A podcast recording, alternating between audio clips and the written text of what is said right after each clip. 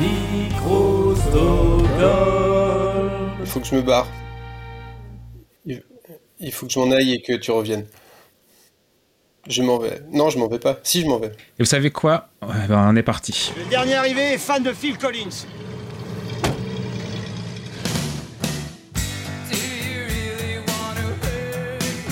Il y a des gens qui n'ont pas réussi parce qu'ils ne sont pas aware. Je vous demande de vous arrêter. Je vous demande de vous arrêter. Mais je veux pas raser Cette moustache, c'est justement ce qui me donne la force d'aller travailler tous les matins Eh, je suis pas venue ici pour souffrir, ok? Ça promet deux heures de spectacle. Mais nous non plus, on n'est pas venus là pour souffrir. Bonsoir, bonjour à tous, bienvenue dans le Random Culture Club. Le Random Culture Club, c'est quoi? C'est un podcast au concept euh, aléatoire qui parle de culture euh, random. Ce soir, épisode normal en fait. Mais comme on s'est dit que la normalité, c'est quelque chose que vous aimiez pas trop en général, vous aimez quand on est un petit peu bizarre. Alors j'aime autant vous prévenir, hein, l'épisode qui va venir, le prochain, il va être plus que bizarre. Donc du coup, voilà. Donc comme on veut un, un épisode normal, mais à la fois différent, du coup c'est moi qui host euh, ce soir. Vous allez me demander toujours pourquoi. Je vous répondrai comme d'habitude, mais pourquoi pas. Avec moi ce soir, évidemment, Martin et Flo qui ont lancé comme un défi amour, tendresse, câlin et fantaisie. Martin et Flo, leurs parents, leurs amis, leurs animaux et toute la compagnie. Vous savez, entre un anniversaire, un album de BD, une maquette de corsaire, Martin est très occupé. On se débrouille comme on peut, des voisins pas contents, des copains malheureux. Et Flo rit tout le temps. Oui, bah, j'espère qu'en tout cas, euh, elle joue mieux que Sophie. Bonjour Martin, bonjour Flo, comment allez-vous?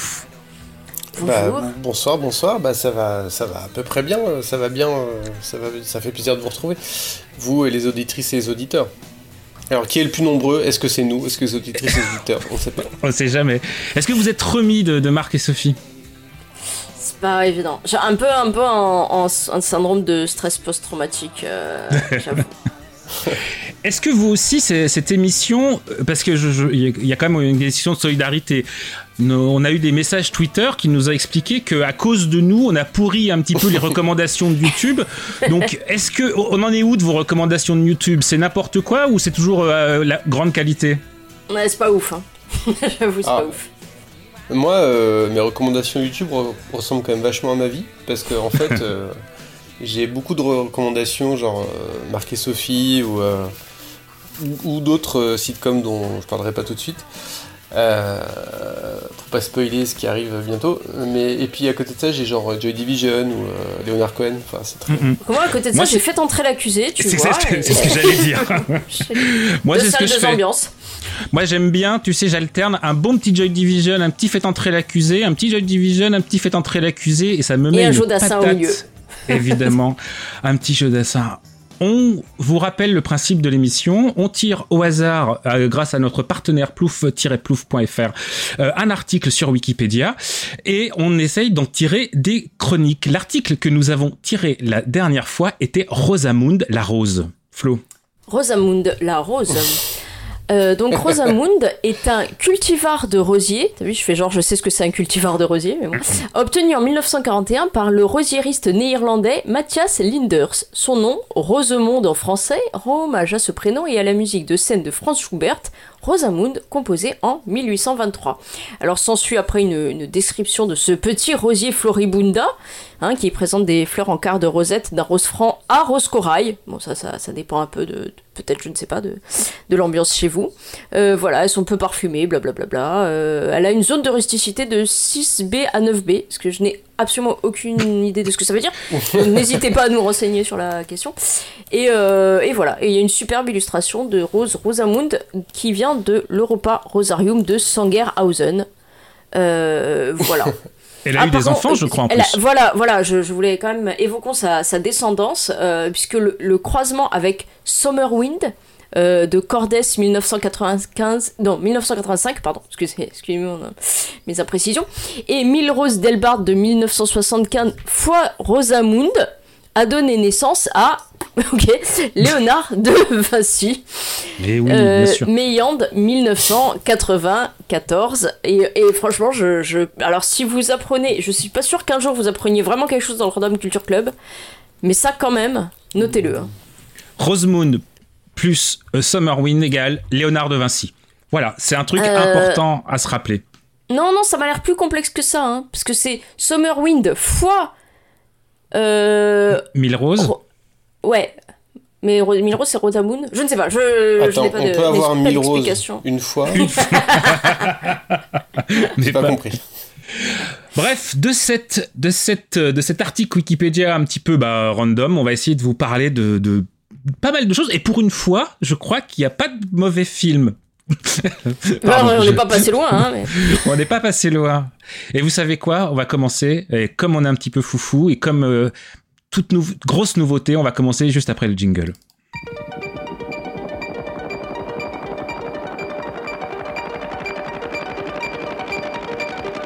Adeptes du spiritisme et les autres. Écoutez bien, voici la question cruciale. Croire ou ne pas croire, telle est la question. Un peu une histoire de fou, c'est une histoire de fou. Qui veut croire à n'importe quoi? Hum, N'importe qui. Comprenne qui voudra.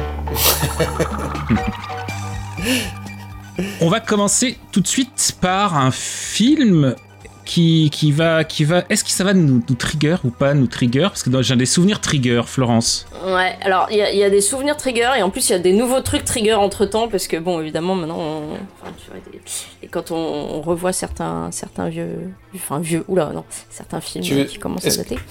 C'est- C'est quoi la question? C'est est-ce que ce film pourrait faire l'ouverture du festival de Cannes ou pas? Alors il ne pourrait pas et on va voir pourquoi. Euh, spoiler alert, c'est parce que l'agresseur dedans n'agresse pas le bon genre. Bref, ne me lançons pas sur la question. Euh, donc, euh, alors déjà, voilà, on- moi j'ai- réfléchi longuement. hein, euh, vous savez, je, je- je me pose toujours des grandes questions sur mes sur mes chroniques. Euh, donc Rosamund, une rose. Alors d'abord j'ai cherché le, le prénom. Hein, Est-ce qu'il y avait des actrices qui s'appellent Rosamund, des, des- je sais pas, des écrivains qui s'appellent Rosamund et tout. Et, euh, et j'ai failli euh, chroniquer un film de Jacques Tourneur qui s'appelle Rendez-vous avec la peur parce que l'une des comédiennes s'appelle Rosamund. Et, euh, et, et euh, bon, euh, j'ai regardé la moitié. En plus, j'aime bien Jacques Tourneur, hein, mais euh, finalement, j'ai décidé de parler d'autre chose. et on, et, et on a regardé la moitié et on était d'accord. voilà. Moi, je crois que j'ai tenu 20 minutes et fait, je crois que j'ai envoyé un message en mode Mais t'es sûr? Non, j'avais deux options. euh, clairement, celle-là, a été euh, évacuée par, euh, par mes, mes, mes confrères et par moi aussi, d'ailleurs, assez conjointement. Euh, bon, voilà, il y, a des films dont le rythme a plus ou moins bien vieilli.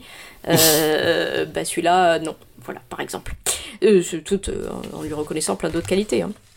Alors du coup, euh, je suis repartie sur La Rose. Tu vois, La Rose, qu'est-ce que... Qu'est-ce que quoi? Est-ce qu'il y a un, un film en rapport avec une rose? Et oui, en fait, il y a un film dont le titre est le nom d'une rose. Et ce film, c'est American Beauty. Euh, donc, eh ben alors, je vais parler d'American Beauty. Parce que j'imagine que vous l'avez tous vu, hein Celui-là, en entier. Et je l'ai re-regardé pour l'occasion. Pareil. Et euh, alors moi je l'avais euh, je l'avais pas vu depuis très longtemps et euh, j'étais bien contente de le revoir. Donc American Beauty, exceptionnellement j'ai écrit une petite une petite chronique et du coup je vais la lire donc si j'ai l'air moins moins bordélique que d'habitude ne, ne vous inquiétez pas et je suis pas en train de, de faire un malaise tout va bien. Euh, donc c'est un film qui a été réalisé par Sam Mendes et euh, donc c'est le euh, premier film. Donc c'est quand même assez notable parce que parce que putain quand même coup de maître pour un premier film. Après il a fait Les Sentiers de la Perdition, il a fait Jared, il a fait encore Skyfall, il a fait et d'autres trucs que j'ai pas.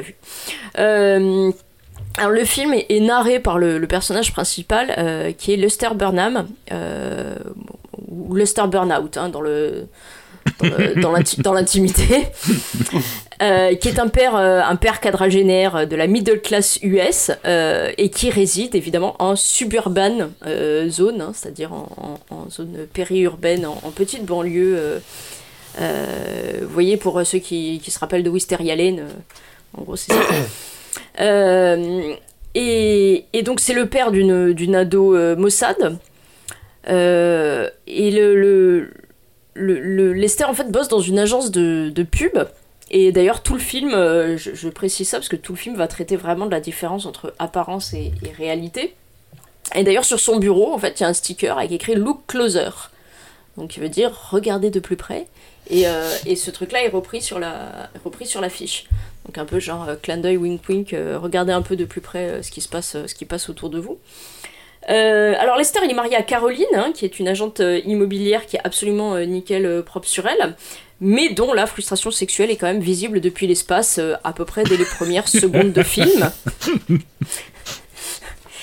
alors leurs voisins, parce qu'il y a, y a quand même tout un microcosme en fait hein, dans ce film, donc il faut, il faut parler un peu de tous les persos. Leurs voisins sont un couple gay qui ils sont interprétés par Scott Bakula de Code Quantum, quand même, pas que, mais surtout de Code Quantum. Euh, et de NCIS aussi euh, après. Enfin, je sais plus laquelle de NCIS. Et ah bah alors, surtout, euh, ouais, le, pas l'original, tu vois, pas le. Hmm. New Orleans, voilà, merci. New Orleans. Merci moi-même. et par Sam Robards, donc, qui, qui lui jouait dans Intelligence Artificielle, dans AI de Spielberg, et surtout pas surtout d'ailleurs en fait, mais je vais évoquer, qui jouait dans une série. Alors vous savez, il y a un jeu un peu sur internet, genre les séries qu'il y a que vous qui savez qu'elles ont existé et que plus personne s'en rappelle et que tout le monde pense que. Il jouait dans une série qui s'appelait TV101, que j'adorais, que j'adorais, qui passait dans Giga. Effectivement, ça me dit rien du tout. Ah, ouais, tu vois Et eh ben parce que je pense qu'en vrai, il y a dû avoir 12 épisodes, je, je sais pas. Hein. Et, euh, et en fait, dedans, il jouait aussi euh, le futur Joey de Friends. Et pourquoi j'adorais, la petite. Euh, aparté euh, qui n'a absolument aucun rapport avec le schmilblick. Pourquoi j'adorais TV101 Parce qu'en fait j'étais collégienne ou lycéenne, je sais pas à l'époque, et ça racontait en fait une classe qui avait une télé à eux, et donc ils avaient des caméras, et ils avaient du matos, et ils filmaient des trucs.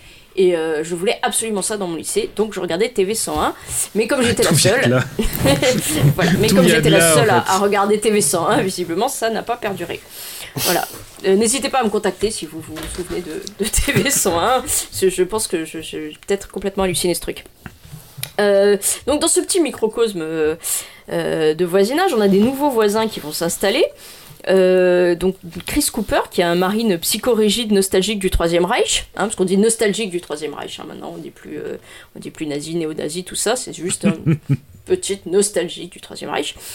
Euh, son épouse qui est catatonique, et qui est jouée par, parce qu'il y a quand même un casting de malade, qui est jouée par Alison James, Alison, Alison Jenny, euh, et alors, encore une fois, je vais reparler d'une série parce que j'en parle pas assez souvent, mais que quand même je l'adore. Et cette série, c'est West Wing. Et, euh, et donc, c'était l'une des comédiennes principales de West Wing à la Maison Blanche. Et, euh, et, j'adore cette comédienne et j'adore son rôle dans West Wing. Bon, là, comme elle est catatonique, forcément, c'est moins, moins ouf comme rôle. elle passe de porte-parole à catatonique, c'est pas le même genre. Hein. Ah ouais, de, de, de salle de ambiance, comme on dit. Et donc ils emménagent là avec leur fils euh, qui est un ado chelou en fait qui passe euh, sa vie à filmer des gens et des trucs euh, et qui sort aussi d'hôpital psy. Ça va avoir sa petite importance. alors la vie de, de, Lester elle a l'air toute bien comme ça et en fait elle vole en éclats quand déjà en fait première chose il doit justifier de sa valeur pour garder son ce qui est littéralement son bullshit job euh, et, là, il commence à se dire qu'il y a des trucs quand même qui vont pas dans sa vie. Et ensuite, quand il voit Angela, qui est l'amie de sa fille, là, trigger, euh, trigger d'office, hein, euh, il, la voit en fait, Angela, faire la cheerleader, donc au spectacle, de, enfin au match de, basket ou de je sais plus quoi. Et, ça réveille en lui en fait des appétits sexuels qui ont été longtemps refoulés. ce qui est tout à fait glauquissime, hein, selon très clair. Parce qu'il n'y a pas d'ambiguïté sur la, sur la question. Euh, alors Lester décide de, à sa manière en fait de, de reprendre sa, sa, vie en main en larguant son job, en achetant de la bœuf aux jeunes euh, voisins chelous et en faisant de la muscu. Parce qu'il a entendu dire à la jeune Angela que quand même euh, le, le, père là, s'il était musclé, ce serait cool. Euh, je veux bien qu'on lance du coup l'extrait de Lester qui fout en l'air son job euh, de manière assez, violente. Mon travail consiste en priorité à masquer le mépris que j'éprouve pour les trous-ducs de la direction. Et au moins une fois dans la journée, à m'enfermer dans les chiottes pour me faire dégorger le poireau. Tout en fantasmant sur une vie qui ressemble à l'enfer. Vous vous moquez de moi, vous n'avez pas une seule seconde l'intention de sauver votre peau. Brad, ça fait 14 ans que je fais la pute pour l'industrie de la publicité. Le seul moyen de sauver ma peau, ça serait de foutre une bombe sur la boîte. Cela étant, le patron veut que vous ayez dégagé avant ce soir. Je veux connaître le montant des indemnités que le patron est prêt à m'offrir pour que je m'en aille, étant donné les informations dont je dispose sur le rédacteur en chef qui se fait faire des pipes avec le blé de la compagnie, ce qui concernerait en premier lieu le fisc. Ben, vu que c'est considéré comme une fraude. Et je suis persuadé qu'une partie de nos clients et des professionnels du secteur pourraient y porter un certain intérêt. Sans oublier la femme de Craig. Qu'est-ce que vous voulez Un an de salaire, assurance comprise. Ils n'accepteront jamais. Bon, et qu'est-ce que vous diriez si j'ajoutais une plainte pour harcèlement sexuel Et contre qui Contre vous Vous pouvez prouver que vous n'avez pas promis de me rendre ma place si je vous laissais me sucer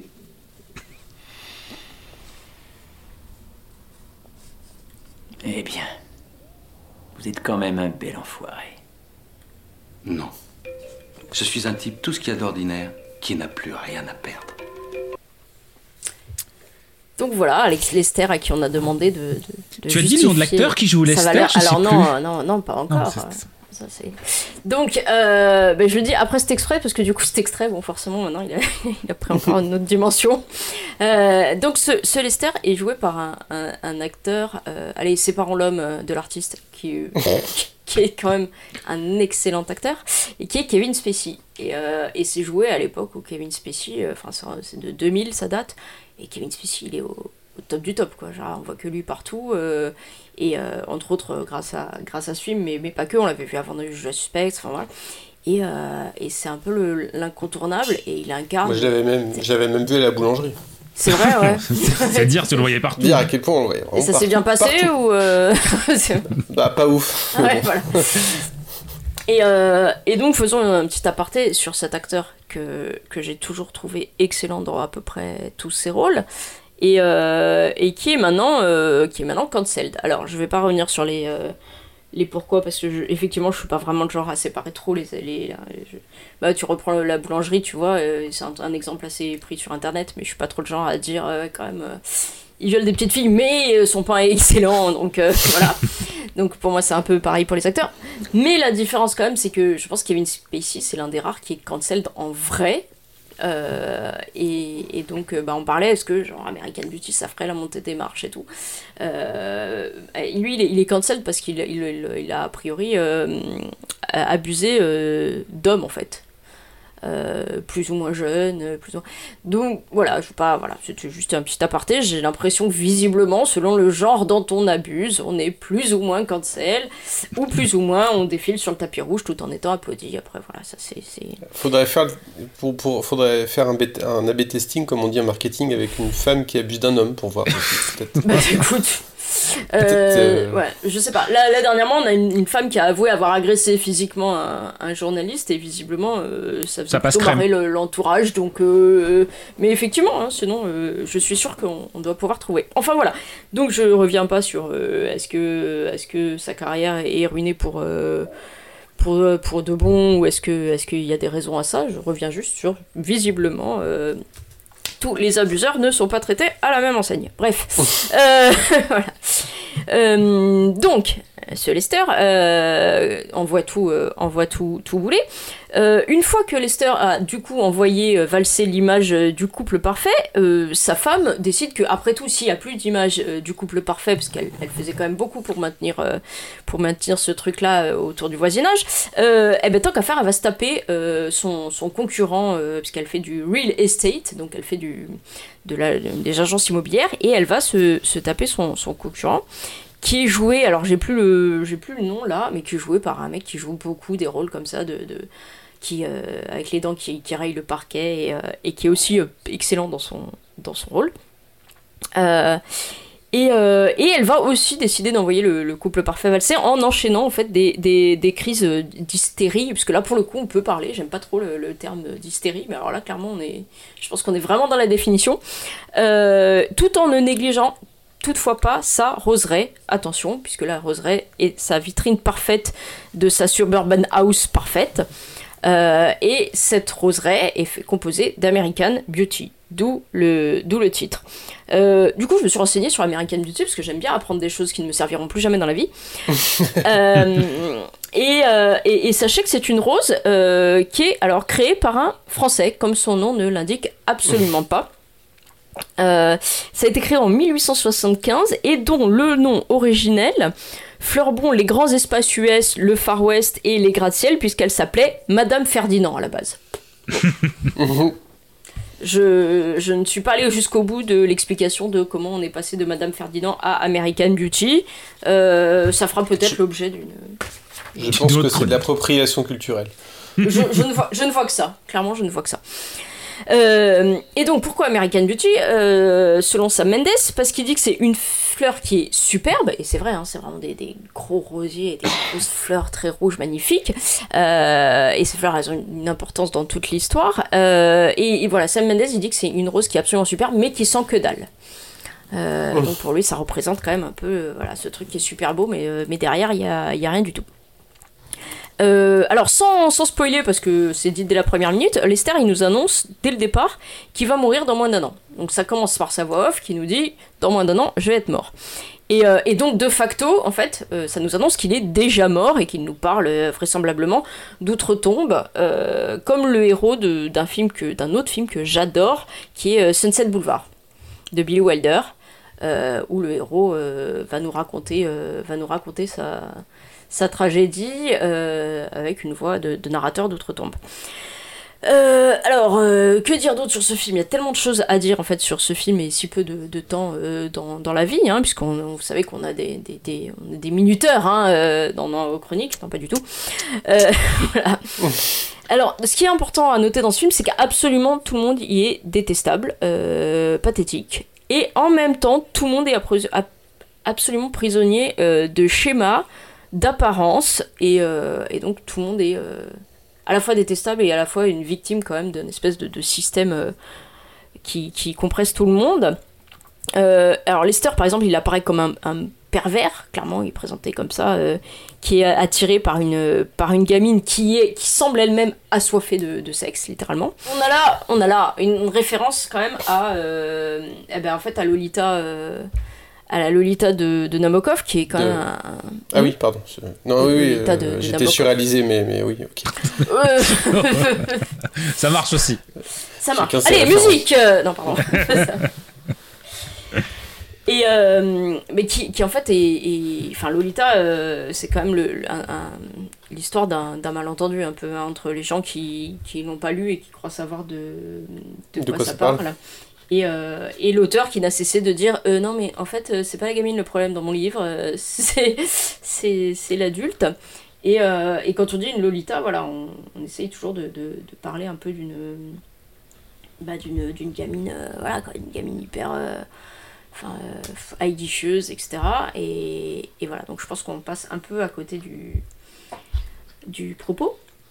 Euh, et donc, euh, alors il y a une histoire avec. Oui, pardon. Non, non, euh, j'ai un appel de Gabriel M euh, au standard qui, qui, qui nous dit que c'est nous qui n'avons rien compris à Lolita. Moi, je ne sais pas.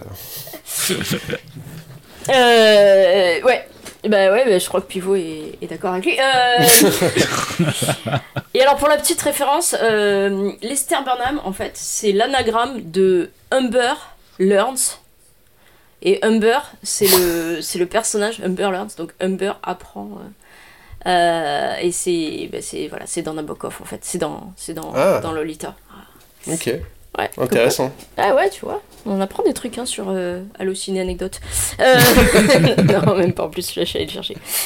Donc, euh, donc voilà, donc il est, euh, il est euh, obsédé par cette, euh, par cette gamine. Il n'ira pas au bout de, son fantasme, qui est symbolisé tout le long en fait par des visions d'Angela, donc de, l'adolescente, nue, couverte de des, des pétales justement de la, de la rose American Beauty. Quoi.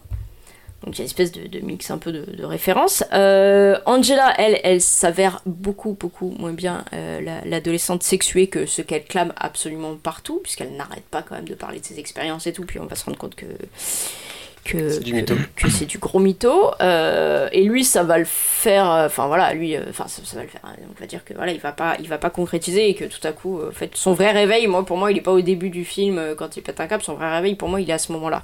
Mais bon.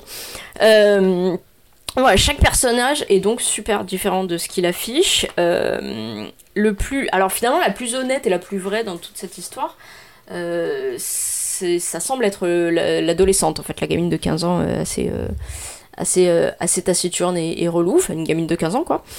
Bref, voilà, la fille ça du parle- héros. La fille du héros, précise, la fille de, oui. de Lester, ouais. Qui, elle, se met à sortir avec le, le voisin chelou qui sort d'hôpital psychiatrique. Et, et ensuite, il va se nouer toute une histoire avec euh, ce, ce, ce, nouveau voisin, donc euh, nostalgique du, du Troisième Reich, qui, euh, qui ne supporte pas très bien la présence, entre autres, de, de voisins gays et qui a une emprise absolue extrêmement forte et, d'abus physiques sur, sur son fils. Et, euh, et c'est pas dit, mais bon, la catatonie de la, catatonie mère, euh, enfin, après voilà, c'est pas explicite, mais euh, clairement, je pense qu'on on est aussi dans, le, dans la maltraitance et dans l'abus, et, euh, et, et visiblement, il a, dû, euh, il a dû un peu trop lui taper sur la, sur la tronche. Euh, donc voilà, c'est un film qui parle vraiment de l'American Dream, qui parle de personnages qui sont prêts à tout, euh, soit pour être enfin ce qu'ils sont euh, au fond d'eux, c'est-à-dire comme Lester qui tout à coup euh, est prêt à tout détruire et ravager absolument tout pour conserver l'image. soit, ils sont prêts à tout pour conserver justement l'image bah, qu'ils veulent, donner. C'est-à-dire, bah, par exemple, le, la, femme, le, concurrent aussi, l'agent immobilier en fait, que se tape Caroline, qui, euh, bah, qui finalement euh, dit non mais écoute, euh, on va pas pouvoir continuer notre relation parce qu'il veut garder euh, lui aussi son image parfaite d'agent et que comme il doit enfin bon, voilà, tout le monde essaye vraiment de, maintenir ça. Et, et surtout, enfin surtout, le nœud du drame, c'est le, le voisin militaire, le fameux voisin militaire brutal et etc., qui lui ira très très très très loin pour conserver pour conserver euh, lui-même l'image qu'il veut donner et l'image même qu'il a de, de lui-même. Je sais pas si c'est clair quoi, mais c'est voilà, il, il- il- vraiment il- Oui, Oui, c'est clair, c'est clair. Après, je, je me dis que beaucoup de gens ont dû l'avoir vu, mais après, peut-être qu'on a des, des jeunes auditrices et auditeurs qui l'ont pas vu. Ça Ah, bah oui, bah je, je- j'y vais full. Non, pas full spoiler, mais, mais quand même. euh, mais quand on même dit rien sur le dinosaure, du coup. Non, non, non, non, clairement. euh, et on dira pas qui est Kaiser Soze. Euh, ce qui est spécial. Euh, euh, donc voilà, ça évoque quand même ce film plein plein de choses. Moi, je les m'étais pris une méchante claque quand je l'avais vu au, au cinéma. Et, euh, et, et, ça, et ça parle de plein de choses. Ça parle de nostalgie, ça parle du temps qui passe, ça parle des idéaux de, de vie qu'on a euh, plus jeune, ça parle de la vraie vie qu'on a euh, finalement euh, plus vieux, ça parle de fantasmes, ça parle de beauté, ça parle beaucoup beaucoup de, de beauté. De beauté physique, de beauté de choses de la vie, de beauté euh, anecdotique aussi. Et euh, ça parle de ce qui est beau en fait sans qu'on s'en rende compte. Euh, Il y a toute, euh, bah, on finira la, chronique par cet extrême, et voilà, il y a toute une scène qui est restée quand même assez, assez mythique d'un sac qui, qui vole, puisque le voisin a filmé un sac qui vole, et, et il explique à quel point juste ce sac qui virevolte dans le, dans le, dans le vent peut être une chose, une chose magnifique. Et, euh, et il enchaîne avec pour lui ce qui lui semble être euh, l'une des choses les plus belles, c'est-à-dire la mort. Donc euh, voilà, ça parle bah, bah, de ce qui a l'air beau mais qui ne l'est pas vraiment, hein, c'est-à-dire euh, bah, cette espèce d'apparat, tout ce cette apparence que veulent donner les, gens d'une sorte de perfection. Ça parle de, de ce qui a pas l'air beau mais qui l'est, comme, euh, bah, comme la mort euh, pour, pour l'un des personnages, comme plein de choses. Et euh, ça parle de ce qui est déviant ou de ce qui n'est pas, parce que là encore une fois, euh, on n'est pas très clair euh, sur euh, qui est déviant et qui ne l'est pas, et, ceux qui le semblent le moins euh, le sont souvent le, plus. Euh, voilà, donc euh, moi je m'étais pris une claque quand je l'ai vu au cinéma, mais je l'ai vu au cinéma à sa sortie et j'avais donc 20 ans et donc j'étais euh, relativement proche de l'âge des ados du film. Et je l'ai revu maintenant. Et la première phrase de Lester c'est de dire qu'il a mon âge. Euh, voilà, J'ai pas le jingle ouin point point point ouin ouin ouin ouin. Et, euh, et ben du coup, ça change quand même euh, vachement le, le, processus d'identification. Encore que bon, on s'identifie pas à grand monde. On s'identifie à la fois un peu à tout le monde parce que on peut trouver des éléments et à la fois à personne parce que tout le monde est détestable. Tout le monde est. Enfin, genre, vraiment, il y a- il a personne qu'on a envie de sauver euh, dans le film. En tout cas, moi, j'avais pas grand monde que j'avais envie de sauver. Voilà, donc comme je l'ai dit, c'est un premier film, c'est quand même relativement un coup de maître. Euh, Il y a quand même un casting 5 étoiles, euh, vraiment, hein, même s'il y en a qu'on a perdu entre temps. et euh, et d'ailleurs, il a eu 5 Oscars il a eu le meilleur film, le meilleur réal, le meilleur acteur, le meilleur scénar et la meilleure, et la meilleure photo. Donc, euh, quand même, voilà. Bon, après, euh, on peut faire des superbes films qui n'ont pas d'Oscar, mais là, pour le peine, c'était pas mal. Et, euh, et aussi, je vais reparler d'une autre série que j'adore du coup, parce que il est écrit quand même par Alan Oui, Ball, c'est- ce film. Ah ouais, tu l'attendais. Hein. Je, bah, je me disais, c'est bizarre qu'elle parle pas de. de- puisque. Enfin bon, vas-y, vas-y, vas-y, je veux pas te. Eh, pas tout le monde en même temps. mais- Et, euh, et d'ailleurs, comme ils aiment bien les, les petites références et tout dans ce film, euh, il y a Caroline qui, à un moment donné, la femme de Lester, qui se passe des, des cassettes de. Ça, c'est un, un trope que j'adore dans les, dans les films américains, les cassettes de motivation personnelle. C'est un truc avec le truc qui dit ouais t'es capable, vas-y tu peux, euh, vas-y machin. Et elle a essayé de se motiver comme ça et en s'inscrivant à un stand de tir, hein, bon, euh, elle se motive à l'américaine. hein. Euh, et, et donc sur le, le nom en fait sur les, les cassettes c'est euh, c'est le nom d'Alan Ball, ça c'est marrant. Et et donc Alan Ball bah, c'est juste un petit peu le créateur de Six Feet Under en toute en toute simplicité quoi, qui est allez pff, allez je vais pas dire la meilleure série au monde parce qu'il y a aussi The Wire, mais euh, mais bon dans, dans deux dans deux genres différents euh, voilà. Tu voulais euh, préciser un truc sur Alan Ball euh, peut-être euh, Non, non, non, c'était pour dire que justement, c'était. Parce que je pensais que tu, justement que tu, tu allais dire que c'était Alan Ball et que juste que le, le, c'est- le scénario est de lui et qu'en plus il a vraiment été là pendant tout le processus créatif du film pendant Ouais. le tournage et que c'est autant un film de, de, de Sam Mendes que d'Alan Ball et que c'est vraiment euh, ce mélange des deux d'écriture et de réalisation qui fait que, ça marche je trouve Ouais, complètement. Et, euh, et ça explique aussi que ce soit un aussi bon premier film. Parce que Mm, bon, oui, les tout à fait. premiers films, euh, bon, à part euh, Stephen King, et, euh, il y en a quelques-uns, mais bon, c'est pas non plus. euh, et le jour et la nuit voilà. Et, euh, et La Nuit du Chasseur, euh, ouais, un seul. euh. Et, Très, très bon dernier film aussi. Ouais, Oui. ouais, ouais. Ça, c'est un- Euh, Ça, ça c'est vraiment le truc, je trouve parfait. Quoi. Genre, t'arrives, tu balances un putain de chef-d'œuvre et tu fais non, mais c'est bon, je vais m'arrêter là en fait. J'ai tout donné. Ouais. enfin, donc oui, Alan Ball, et, et c'est pour ça qu'on retrouve quand même, par rapport à Six Feet Under, moi je trouve qu'on retrouve vraiment quand même des, des thématiques, encore une fois, bah, sur euh, la beauté, sur qu'est-ce qui est beau, qu'est-ce qui n'est pas, sur le temps qui passe, sur la nostalgie, sur la mort. Euh, ce qui est quand même le point de départ même de, de la, série, euh, de la série Six Feet Under. Et, et donc effectivement, c'est des idées géniales d'Alan Ball, euh, mis en scène euh, génialement, euh, à mon avis, par Sam Mendes, et le tout qui est servi par une musique originale de Thomas Newman. Alors, qui a été une. la musique, elle- le problème, c'est qu'elle a été ultra galvaudée. euh, Elle a été sacrément essorée euh, Ah, dans tous les reportages M6. et- c'est ça. C'est elle. Vas-y continue Et- continue je la laisse en fond Ouais, ouais, non, mais je- ça me fait bien. Euh, non, elle a été, voilà. Alors, le, le problème de cette musique, c'est qu'elle est. Moi, moi, vraiment, elle m'avait tellement marqué au cinéma. Entre temps, elle a été reprise, effectivement, euh, comme celle de. Ah, comment il s'appelle? De Drive Euh, Ouais, voilà. Euh, donc euh, voilà, c'est des musiques qui ont été tellement reprises pour des, des re- des reportages de merde d'M6 ou d'autres choses ou de n'importe quoi que c'est hyper galvaudé. Mais à l'époque, euh, bah, c'était quand Moi, même. je vois, je vois Bernard de la Villardière. Oui, ça prend Mais tu le vois, tu le vois nu avec des pétales de, de rose que- Et je, si le vous vois, voulez- je le vois en Thaïlande avec sa chemise blanche. en train de- si, vous voulez, si vous voulez plus de trigger encore, sachez que c'était la musique que Arthur utilisait dans le jeu des boîtes. Vous savez, quand il faisait euh, On appelle le banquier, etc. Ah, j'ignorais Et, ça. euh, ouais, bah, Et je préférerais pas ne pas savoir ça. Je ne m'en portais pas plus mal. En tout cas, j'ai croisé Bernard de la Villardière une fois sur une heure d'autoroute et il avait sa chemise blanche. C'est une vraie histoire. Est-ce qu'il achetait du pain avec Kevin Spacey ou pas du tout? Non, mais il, il, il parlait pas à une caméra pour dire euh, euh, sexe, prostitution, euh, trafic de drogue, euh, arrêt sur une aire d'autoroute. Oh non. En ouvrant Euh, les portes des chiottes, enfin bref. Donc, euh, donc voilà, euh, après je, je pourrais faire 4 heures hein, sur ce, sur Mm. ce film. Euh, ça m'a fait bizarre de le revoir. C'est l'un des. Alors vraiment, voilà, c'était une grosse claque au ciné. C'était d'autant plus une grosse claque que je savais pas du tout ce que j'allais voir en fait. Genre, tiens, ça a l'air sympa, l'affiche elle est cool, il y a Kevin Spacey, allons-y gaiement. Et, et je me rappelle, je crois que c'est. Alors, avec, avec Citizen Kane, je crois que c'est les deux premiers DVD que j'ai achetés à l'époque euh, glorieuse où j'ai eu un lecteur de, de DVD. Ouh là là, je peux pas en dire autant. hein.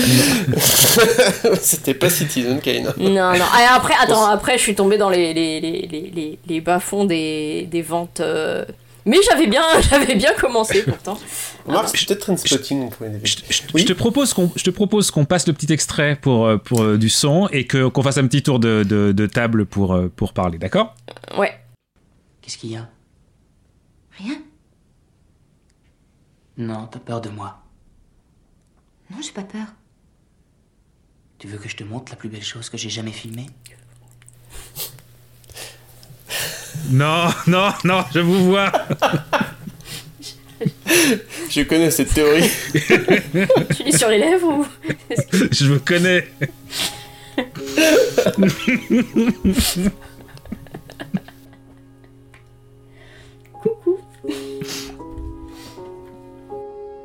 C'était une de ces journées grises où il va se mettre à neiger d'une minute à l'autre et qu'il y a comme de l'électricité dans l'air. Tu peux presque l'entendre. Tu vois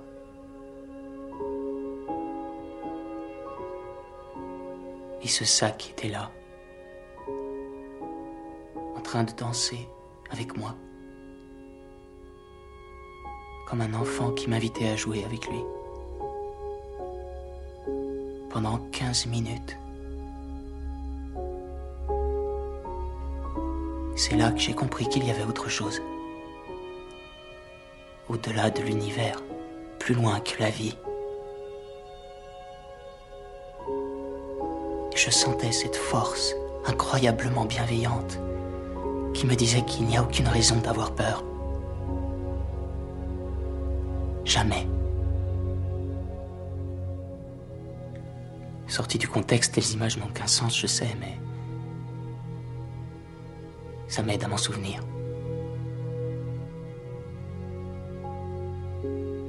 J'ai besoin de m'en souvenir.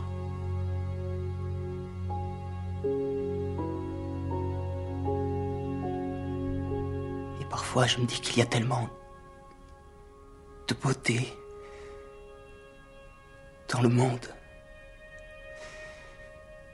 que c'en est insoutenable.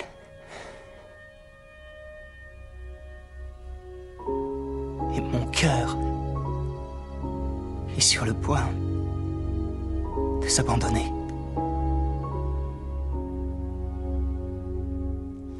Damien Boisseau, euh, double euh, Wes Bentley qui joue Ricky Fit. Et euh, la jeune fille en question était doublée par Véronique euh, Desmaril qui doublait Tora Birch. Euh, petit tour de table. Martin, quel était ton souvenir, toi, de ce film et quand, quand, qu'est-ce que, qu'est-ce que la revision de ce film a provoqué en toi? Euh, alors, le, je l'avais découvert, euh, je sais plus si c'était au cinéma ou peut-être en, en cassette vidéo, d'ailleurs, plutôt. Je suis pas sûr de l'avoir vu au cinéma à l'époque. Point boomer, hein, donc. Point boomer, ouais. Quand on faisait des, euh, des soirées cassettes vidéo euh, avec les copains. Euh, nous, on faisait des soirées cassettes vidéo, on regardait genre American Beauty ou Serpico, quoi. C'était pas. Ça va, ça va, y a on pire. regardait pas Massacre à la tronçonneuse. Euh, mais c'était pas, c'est pas pour se vanter, c'est juste. euh, bon, bref. C'était peut-être un peu chiant, je sais pas. En tout cas, en tout cas, je me souviens qu'il m'avait vraiment marqué à l'époque quand je l'avais vu et qu'il m'avait, il m'avait vraiment euh, fortement marqué. En plus, c'était une période où euh, j'étais en pleine, euh, en pleine passion, alors qui pour le coup ne m'a pas quitté depuis pour Elliott Smith. Et le film se, se finit sur sa reprise a cappella de voilà. De Vas-y, vas-y, continue. De de Because the World. Parce que, pardon, je te coupe, euh, c'est vrai qu'on a parlé de la musique originale, mais par contre, tous les, les, les musiques importées, euh, la, la BO, elle est géniale, quoi. Ouais, ouais, ouais, clairement. Et euh, je l'ai revu entre temps, je sais plus quand, il y a, je, sais plus, je sais pas il y a combien de temps. Ça faisait longtemps que je l'avais pas revu. Et, euh, et en fait, quand je l'ai revu, j'ai pas trop aimé, en fait, bizarrement. J'ai pas trop apprécié le revisionnage, donc je sais pas pourquoi. J'ai du mal à expliquer ce- qu'est-ce qui me, qu'est-ce qui me dérange avec ce film. C'est euh, est-ce que c'est le fait que je trouve tout le monde euh, détestable et que et que j'arrive plus, en fait, j'arrive plus à m'investir euh, dans des dans des histoires où je trouve tout le monde détestable. J'ai j'ai le problème en ce moment avec Succession, dont j'arrive pas. à- Ah, J'allais dire, pourtant, c'est la mode, hein. Enfin, c'est ça, les, les justement, histoires où mais, tout le monde mais est figure-toi. Bah justement, en fait, ça fait des années que j'ai du mal avec toutes ces histoires de gens euh, détestables. Et justement, je crois que le, début de, la fin, pour, enfin, le moment où j'ai commencé à me dire, en fait, j'en ai marre de ces histoires avec des gens détestables euh, qu'on suit à non-stop, c'était House of Cards, justement. Où euh, je commençais à me dire, en fait, c'est bon, Frank Underwood qui est insupportable et, en plus, dont les plus gros problèmes dans la vie, c'est j'ai pas d'internet pour jouer à la console, quoi. Et plus gros obstacles, dans son- ascension fulgurante, c'était ça. Et, euh, et, euh, et en fait, euh, je sais pas, en fait, je sais pas, je trouve, je... Ouais, non, j'ai pas aimé, en fait. J'ai pas apprécié de le revoir. Après, c'était, c'est un film qui est, qui est esthétiquement intéressant. Mais c'est pas la première fois que j'ai des décrochages avec Sam Mendes où je me dis, où j'ai un gros décalage entre ce que je vois à l'écran et ce que je ressens. Euh, et j'ai eu beaucoup ce problème avec ces James Bond souvent, que je trouvais euh, plastiquement hyper réussi, mais assez ennuyeux quoi. Et euh, voilà. Donc je sais pas, je je sais pas, je sais pas. En fait, je comme je me reconnais dans aucun des personnages, je trouve que ça ça je sais pas, j'ai du mal à j'ai du mal à m'investir dans ce film et, et voilà, je suis resté à côté quand je l'ai revu. À part à la toute fin que je trouve vraiment très réussi, c'est-à-dire les la minute avant qu'on entende Elliot Smith que je trouve effectivement euh, splendide pour le coup. Enfin là, là, euh, vraiment euh, je trouve que c'est splendide le, plan le plan aérien et tout ça avec la voix off, je trouve que c'est vraiment magnifique. Voilà ce que j'avais à dire sur le sujet. Et toi Sylvain? Eh ben moi, euh, c'est très drôle ce que ce que a dit Flo, c'est que moi j'ai pareil, même souvenir. hein, je l'ai vu quand j'avais dans les années 90. euh, euh, alors je vous et du coup je me souviens que j'avais beaucoup aimé. Je me rendais compte en vieillissant que je confonds, je commençais un petit peu à confondre avec Virgin Suicide qui euh, est sorti aussi la même année, alors que ça n'a pas du tout la même. Mais il y avait il y avait un peu de le même mood. Et Ah, par contre effectivement, ouais, il y a, il y, a, y a quelque chose en commun quand même, je ah, trouve. Moi dans- bizarrement c'est Denis Darko, je sais pas pourquoi. mais- et euh, mais c'est c'est- voilà, c'est des, des- et, et, euh, effectivement le voir quand quand t'as la quarantaine et t'as l'âge des personnages, c'est- plus la même limonade. C'est c'est et en gros c'est on se dit ah ouais en fait ça peut vite vriller sur euh, le travail, sur tout ça. C'est-à-dire que là où avant on s'imaginait à la place des lycéens, là on s'imagine bien à la place du mec qui est convoqué pour se faire virer. Et du coup ça ça prend une, au- une autre ampleur. Euh, autre chose que j'avais oublié dans, dans le film, euh, Flo tu l'as dit, ça, fi- ça finit par enfin la mort du personnage principal où on, on sait qu'il va être tué. J'avais Oh il a totalement spoilé, mais c'est pas possible. Il a spoilé. j'avais totalement oublié le côté woodenite, c'est-à-dire où on a pendant euh, la où on, on a Oui, un moment vrai. où on va voir tous les personnages et on sait que bah, le, le film arrive bientôt euh, à la fin et, et on sait pas qui l'a tué parce que on a plein d'éléments différents où c'est très malin, c'est bien mis en place comme un woodenite et où on se dit mais ah et la révélation justement sur la mort est à- à- prend un petit peu de temps. C'est-à-dire, et, et on va avoir tout ça. Et donc, j'avais oublié ce côté-là assez plaisant. Moi, j'ai pas détesté. Je vous avoue que, en fait, je pense que c'est J'étais tellement rassuré de pas. Je crois que j'avais peur que ce soit supra cringe en fait. Je sais pas pourquoi dans mon souvenir c'est beaucoup plus cringe que ça. Et en fait ça reste assez pudique au final. Euh, toutes les scènes un petit peu euh, limites sont finalement assez euh, assez pudiques. Il y a, y a une sorte de petite pudeur. Il y a des trucs cringe mais les choses cringe, notamment euh, le jeune homme avec sa caméra, sont quand même montrées sont, sont montrées à leur niveau. C'est-à-dire que et du coup je trouve que j'ai pas eu de, de moment en disant ah oh non c'est pas non. Enfin voilà j'ai pas passé un mauvais moment et en fait j'en- je trouvais ça assez beau au final. Et en fait, je crois que j'ai, je crois que j'ai bien aimé et je crois que j'ai même mieux aimé maintenant euh, en étant une personne extrêmement âgée que quand j'avais euh, que, que quand j'avais à l'époque 12 ans quand c'est sorti en 80, quand 99. Non, j'avais 8 ans, j'avais à peine à peine 8 ans. Donc Mais, voilà je pense pour, euh, pour revenir pour sur le, cringe, pourquoi justement ça, ça fonctionne? Parce que c'est montré comme. euh, Enfin, tu vois, pour prendre un film comme euh, Coup de tête par exemple. Ou- C'est dans le lore, on a le droit. Voilà, les, les choses cringe sont pas euh, montrées comme cringe, elles sont montrées quasiment Oui, comme genre c'est normal, tu vois. Du coup, C'est. Du coup, quand tu Ah le revois mais- après, tu fais ouf Alors que là, euh, que ce soit il y a, il y a 20 ans, il y a 30 ans, euh, aujourd'hui, c'est montré juste comme déviant, euh, déviant quoi, à tous les niveaux. Enfin, euh, c'est c'est pas des gens que tu- veux avoir euh, comme voisins, euh, ni quoi que ce soit, quoi. Bon, Mais c'est alors, peut-être pour ça coup- que ça vire pas trop dans le dégueu. Voilà, donc euh, donc euh, donc voilà, moi j'ai ouais, je crois que j'ai j'ai plutôt bien aimé et en fait je crois que ça m'a fait plaisir de le revoir. Donc pareil, évidemment, faut oublier l'aspect euh, Kevin Smith, etc. euh, Kevin Spacey, pardon. faut faut oublier tout ça, mais euh, mais une fois que, enfin voilà, c'est c'est c'est c'est pour le travail que je l'ai regardé, c'est pas pour le plaisir. Non, mais ça, après, euh, enfin, je veux dire, c'est c'est pas. Enfin. Je sais pas comment dire, on peut, on peut pas. On peut regarder. Enfin, je, oui, je, je vois pas en quoi c'est bloquant de revoir le film et de. Non, non, bien sûr. euh, non, de revoir des trucs de- qui, ont, qui ont été faits, non. Enfin, voilà. Après, euh, évidemment, euh, évidemment, aller, euh, euh, je sais pas, aller voir euh, le nouveau film de quelqu'un qu'on, de quelqu'un de, de- qu'on n'aime pas trop, enfin bref, qui a un comportement euh, problématique euh, le premier jour, c'est, autre chose, quoi.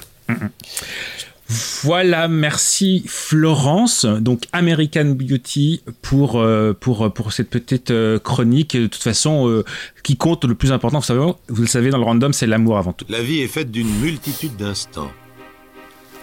La mort est un instant unique. Et l'amour. Qu'est-ce que je l'aime celui-ci? Parler d'amour, c'est la chose la plus difficile au monde. la pudeur s'en mêle, les grandes phrases sont creuses, des petits mots superficiels. Les adolescents, les Roméo et Juliette de ce siècle finissant, ont leur mot à eux pour parler d'amour, comme ceux des générations précédentes. Ils se cachent derrière des formules du genre Elle me branche cette nana. C'est bat. J'en ai marre de cette nana. À chaque fois. hein. C'est déjà si difficile de parler d'amour à deux, à trois. C'est encore une autre histoire. Ah, puis il en savait quelque chose, hein, euh, Pierre Bellemare. Il s'en savait quelque chose, on s'en sort très bien.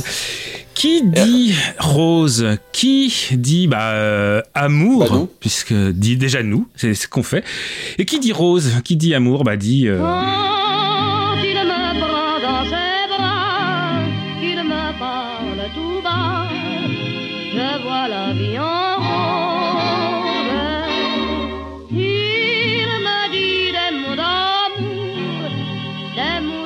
Comment faire l'impasse? Comment ne pas en parler? La vie en rose et pas n'importe quelle vie, la vie en France. Car oui, j'habite en France. Donc comment passer à côté de cette chanson intemporelle de la France éternelle de 1946 Chanson qui a été utilisée 100 000 fois dans 100 000 occasions et pas 100 000 occasions comme j'ai tendance à le dire euh, pour signifier au choix l'amour, la France, l'amour en France, l'amour de la France. Promis, je ne vais pas parler de L'amour en France, troisième single d'Alain Chamfort, paru en 1973, écrit par Claude François, aka l'homme le moins problématique des années 70. Tous, pardon. Bref, comment passer à côté de cette chanson et ne pas en parler quand on veut parler musique et rose? Bah, comme ça. On va parler de Art of the Forgetting de Caroline Rose. C'est son vrai nom, Caroline Elisabeth Rose, donc c'est totalement légitime. Je ne suis pas hors sujet pour une fois. Du moins, euh, pas encore. Caroline Rose est née en 1989. C'est une chanteuse, compositrice, musicienne, productrice américaine, originaire de Long Island dans l'État de New York et qui vit principalement à Austin, au Texas, et qui a commencé sa carrière en faisant une sorte de folk country rockabilly. Pourquoi pas, c'est l'américain. euh.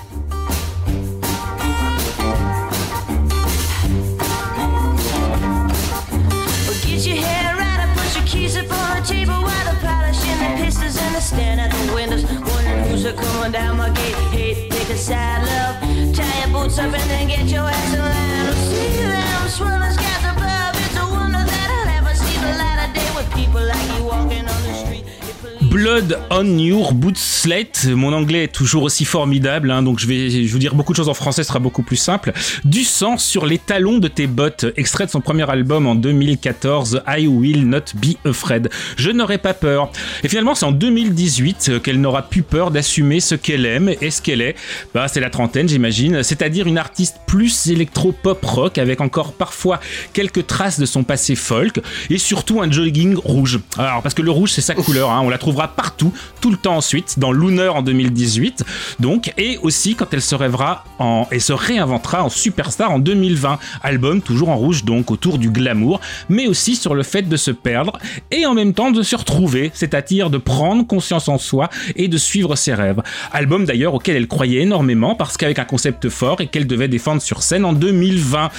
Bah donc elle l'a pas défendu, hein, les années vaines, les, les années 20, pardon. Euh, jeu de mots. Pour résumer jusqu'à présent, si on compte pas le premier disque donc, ça donne deux albums que je qualifierais de sympathiques, c'est de l'électropop avec plein d'idées, plein d'humour satirique, dans les textes, dans les chansons, parfois trop, pour pas grand chose, et qui n'ont pas vraiment convaincu, peut-être un peu maniéré, je sais pas, bon je dois pas être le seul parce qu'à ma connaissance ils n'ont pas traversé l'Atlantique, hein, donc voilà.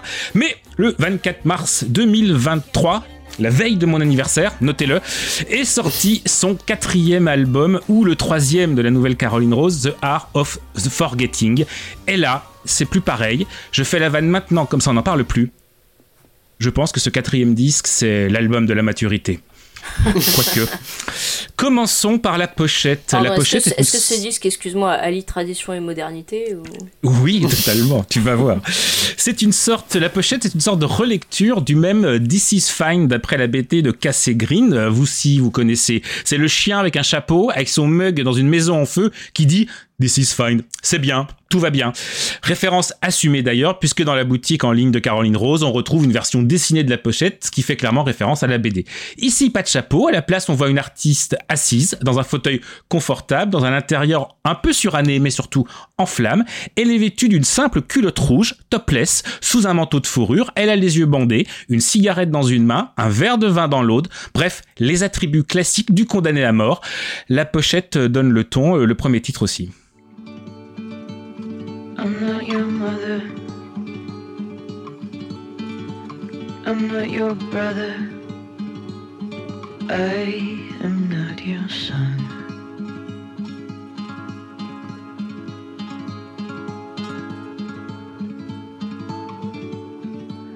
I'm not your keeper. Your debt collector. I puppeteer pulling strings. Je ne suis pas ta mère, je ne suis pas ton frère, je ne suis pas ton fils, je suis ton amour, je suis ton amant, je suis ton ami. Vous l'aurez compris, il sera question de sentiments dans ce disque. Ne vous fiez pas à la douceur de cette introduction, car cette petite boucle de guitare va se transformer, se gonfler de plus en plus, comme une poitrine aimante, comme un cœur qui bat et chante de plus en plus fort, comme un cœur qui a polysémie, euh, pour aller crescendo de plus en plus hypnotique, tripant, envoûtant, pour finir par nous bercer, nous envelopper dans quelque chose d'assez Philippe Glacien ou Sigour Rossien si vous préférez. Je m'emballe alors que c'est que le premier morceau, du calme. Sachez-le, durant tout le disque, on aura ces arrangements vocaux, parfois proches du chant des Balkans ou de chants grégoriens autotunés. Bon, alors ça je l'ai piqué au dossier de presse euh, parce que j'aurais pas pensé à la notion de chant grégorien Ah. autotuné. Toi aussi, tu fais ça? Oui, moi aussi, je repompe le dossier de presse allègrement. Disque sur l'amour, ce serait tellement simple. Break-up album, si seulement. C'est un disque cathartique, puisque écrit non seulement après l'annulation de la tournée censée soutenir l'album Superstar, on l'a dit, mais aussi euh, écrit après une rupture amoureuse, visiblement très très douloureuse. De plus, pendant l'enregistrement de l'album, Caroline recevait des messages vocaux de sa grand-mère qui, euh, je cite, perdait clairement la tête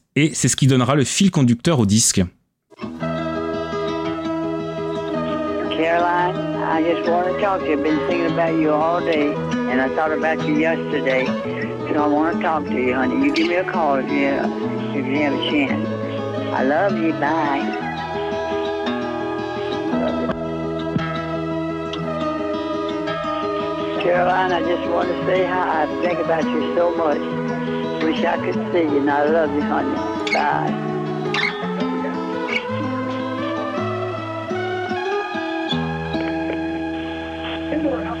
Well, you know, that cornbread just hit the spot. Un disque dont l'auteur assume son état dépressif lors de son écriture, au point de dire Ok, je le sors comme ça, peu importe si ensuite je le regrette, mais il fallait que ça sorte. Disque sur la dépression, peut-être, sûrement. Hmm, Sans doute. Mais à aucun moment un disque triste et sans espoir de s'en sortir, au contraire. Album complexe qu'il serait facile de mal comprendre. Comme on pourrait croire que le titre de l'album vient de la grand-mère qui perd la tête. L'art d'oublier, c'est perdre la tête. Mais non, le titre vient de- des derniers vers de la chanson Miami, une de mes neuf chansons préférées du disque. Mama strong, you've got to protect yourself. You know, your father and I are in the last stage of our lives. So, for God's sake, no more talk of how you imagine dying. I say this all the time, ma, but I'm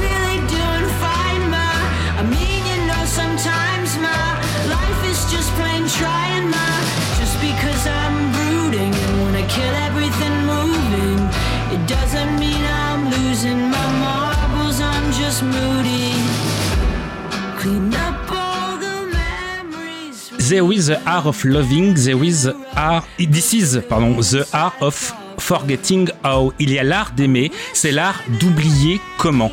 Une chanson qui commence comme une sur une dispute, pardon, avec son amoureuse, pour finir là où on ne l'entend pas. Une chanson sur le temps, sur l'amour qui passe. Tu m'aimais hier, pourquoi aujourd'hui on ne se touche plus? Qui va ensuite glisser sur la mauvaise humeur, la tristesse, avant d'aller sur un dialogue entre une mère et sa fille, basé sur des souvenirs. Une chanson qui devient pour consoler, pour rassurer, qui se termine par un ça va aller. De toute façon, on n'a pas le choix, faut avancer d'une façon ou d'une autre. Et c'est effectivement ce qu'on ressent à l'écoute de tout le disque. C'est dur, rien n'est simple, mais il faut faire avec.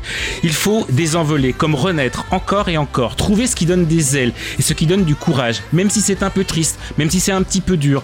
Et quand on dit un petit peu, c'est clairement un euphémisme. C'est très triste, c'est très dur. Tout le long du disque, on va trouver ce mélange de légèreté et de douleur, de lourdeur, de joie et de peine. Notamment dans Everywhere I Go, I Bring the Rain. Partout où je vais, j'apporte la pluie, qui est une chanson légère, très pop, pleine de soleil dans la mélodie, avec un texte totalement plombant. Tu peux rester au lit toute la journée, mais tu n'y fuiras jamais la douleur. Comme un résumé de l'album, un disque comme une lutte contre soi-même, contre sa propre tristesse.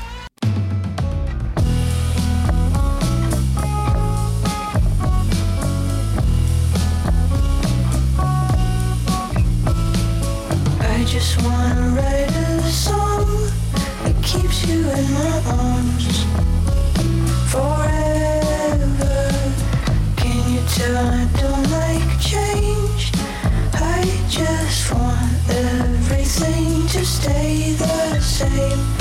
Maybe I could tie you up, and if you will it hard enough, you could drum up some love. Baby, how does that? Petite chanson d'amour, euh, légère, mais pas si légère, car comme son titre l'indique, Stockholm Syndrome. Oui, donc euh, contractuellement, bah, j'étais obligé de la passer. hein. Je sais que tu veux de l'air, mais je ne peux pas te laisser partir. La plupart des morceaux sont totalement euh, sortent totalement du format 3 minutes refrain compris. Ici, quasiment jamais de refrain d'ailleurs. Quelques répétitions début de phrase, à peine, mais pourtant tout colle parfaitement. Parfois les morceaux s'étalent sur 5 ou quasi 7 minutes, comme des petites pièces montées, parfaitement assemblées, alternant crescendo et descente pour nous faire passer par tous les états. Des petites constructions éthérées, aériennes ou au contraire plombantes, euh, grandiloquentes, sans jamais tomber dans le ridicule ou le pompeux. Une pop qui prend aux tripes, une pop aux sonorités résolument modernes, mais empreinte d'influence européenne. Tradition modernité, c'est pour vous. Euh, mais parfois un peu européenne, on l'a dit, dans les petites boucles de guitare, notamment celles qu'on avait en- entendues tout à l'heure. Euh, musicalement riche, je vous l'ai dit, comme sa voix avec laquelle elle joue, la rendant parfois plus grave qu'elle n'est, comme dans ce cas, dans ce morceau. Parfois au contraire hurlante, parfois désabusée, parfois chuchotante, parfois très chantante. Ce qui rajoute encore des couches de mélange, de richesse à l'édifice musical baroque, sans que ce ne soit jamais indigeste, avec toujours un sens des mots alliant simplicité et force du propos. Je pourrais vous parler de toutes les chansons plus ou moins longuement, de ces moments où elle se demande Tell me what you want, dis-moi ce que tu veux, ou comme dans Gilles sait, elle reprend tout en douceur les paroles de sa thérapeute qui s'appelle Gilles, ou encore dans Love Song for Myself, euh, euh, où elle écrit euh, Si je suis une condamnation à mort, alors je suis le soulagement aussi de toute douleur. Le condamné à mort de la pochette. Ce disque raconte une histoire, son histoire certes, mais aussi une histoire qui nous parle à tous. Une histoire à la fois d'auto-apitoiement, mais aussi une histoire pour s'en sortir, pour avancer. C'est sincère, c'est touchant, c'est émouvant. L'album se termine par une question où dois-je aller pour partir d'ici?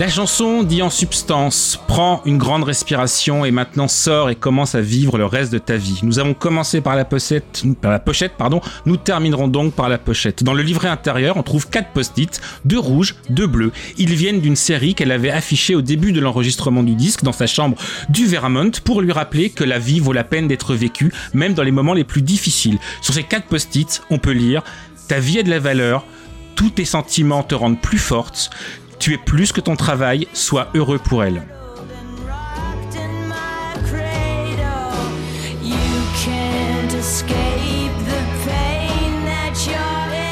Je sais pas si on a compris que j'avais beaucoup beaucoup aimé ce disque ou pas. Un peu, ouais. Et que, ça- et que ça m'avait un peu retourné. Je sais pas, hein, si vous me dites. Hein. Écoute, euh,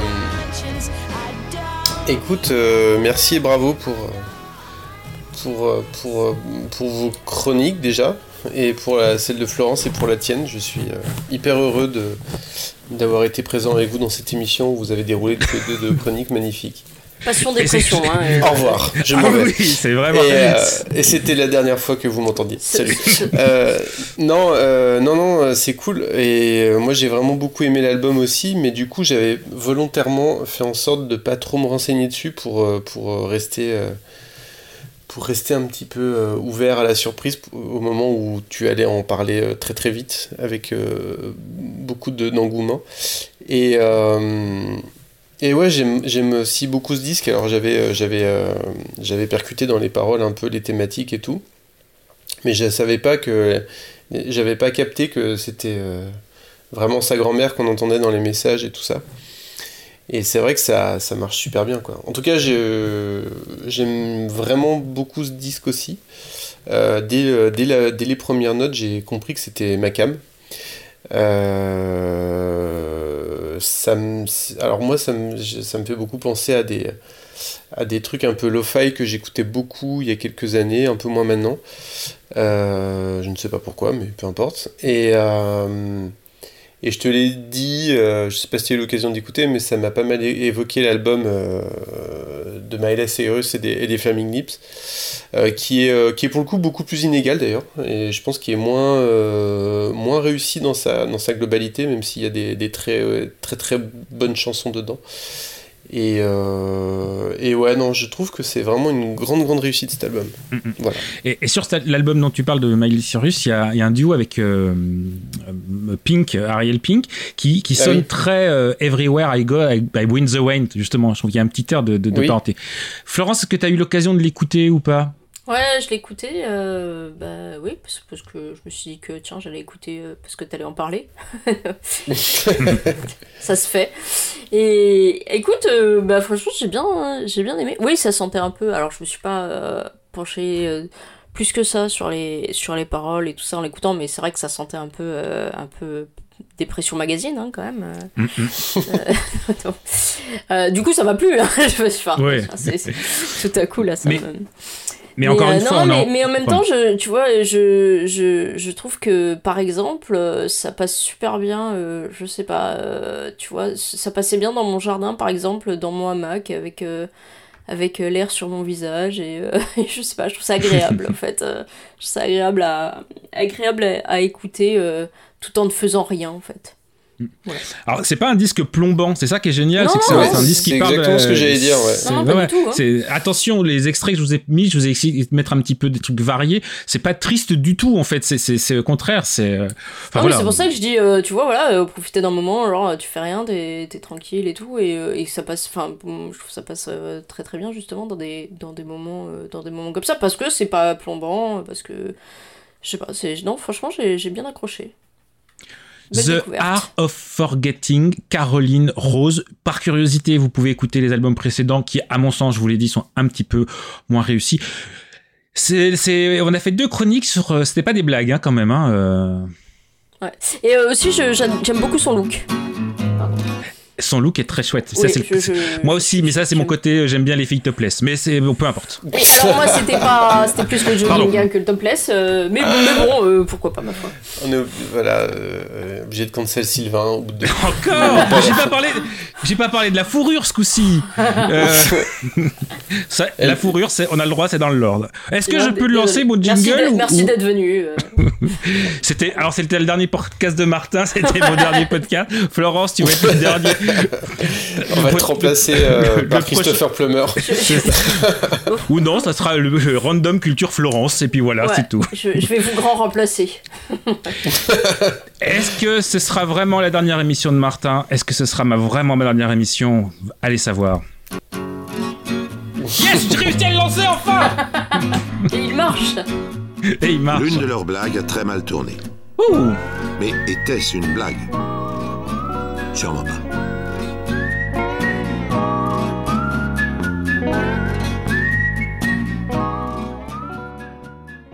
Martin, Sylvain. Florence. Sylvain et Martin. nos, nos auditeurs, nos auditrices. Ah bah on peut, les- on peut leur dire bonjour. Alors on a Adrien, bonsoir. Vas-y, vas-y.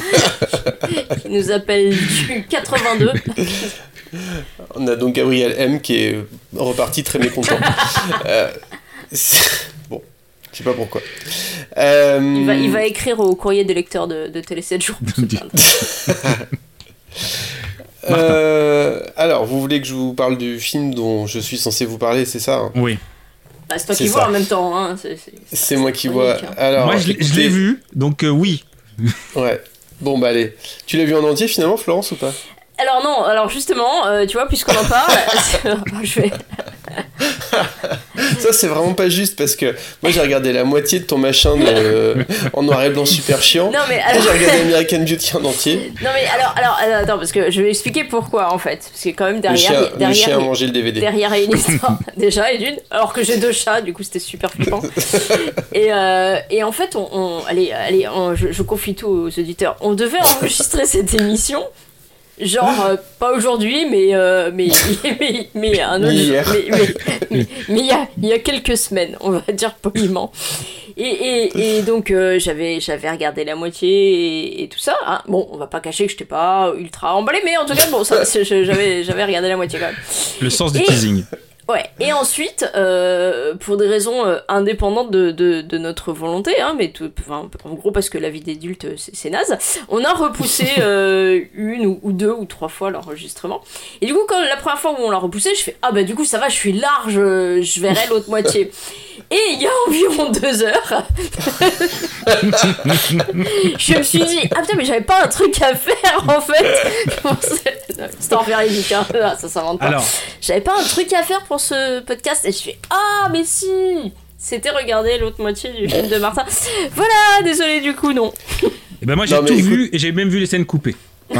Ah ouais, ça c'est cool.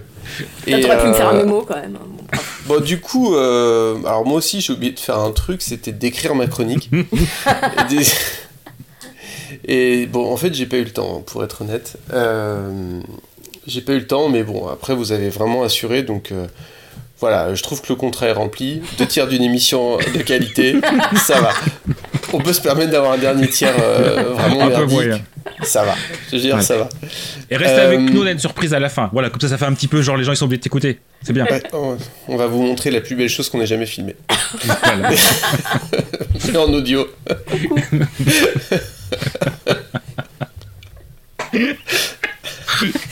Martin, T'as même pas encore dit le nom du film, je te rappelle. Oui, mais. Oui, mais ça rappelle plus. il a pas noté, il a pas noté, que je te dise.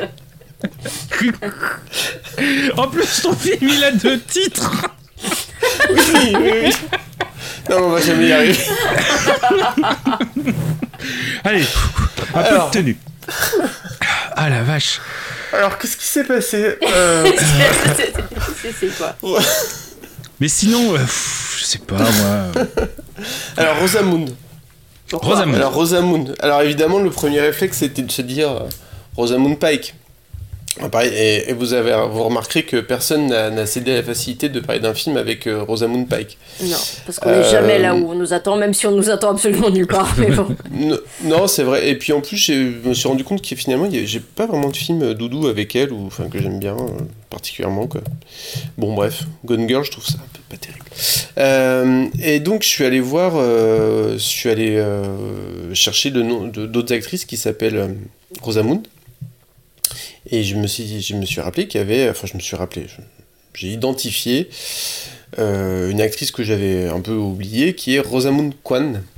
Euh, qui est une euh, qui est une actrice qu'on a alors, qui est une actrice chinoise qui a eu une très longue et fructueuse carrière on l'a vu dans euh, et on l'a vu on se rappelle surtout d'elle dans euh, il était une fois en Chine euh, où elle joue le, le, love interest de, de, de Wong Fei-hong Jet Li dans, dans la saga enfin c'est pas toujours Jet Li d'ailleurs qui joue Wong Fei-hong dans dans la saga, enfin, peu importe. Et, et, je, et je me suis dit, tiens, peut-être que je devrais parler de Il était une fois en Chine. Et, et j'ai pas osé.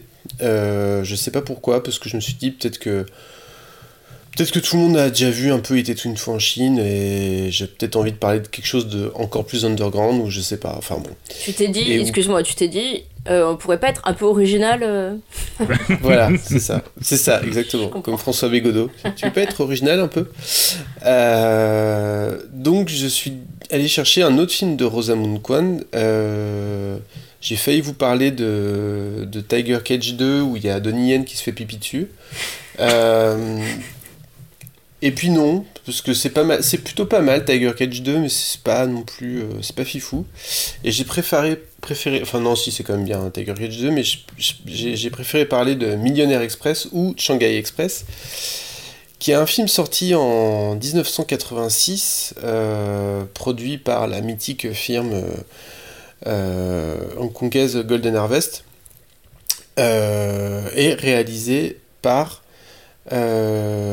le, par le, célèbre, euh, très célèbre Sammo Hung, euh, qui faisait partie de euh, l'équipe dite de l'Opéra de Pékin, c'est-à-dire le crew dont était membre Jackie Chan.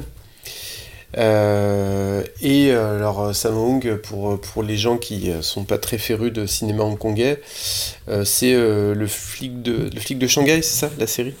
Ouais, je crois. Le flic de Hong, de Hong Kong ou de Shanghai Le flic de Shanghai, bref. C'est probablement euh, la chose pour laquelle on- le grand public le connaît le plus et c'est probablement euh, la chose la moins reluisante qui est faite, mais c'est souvent comme ça.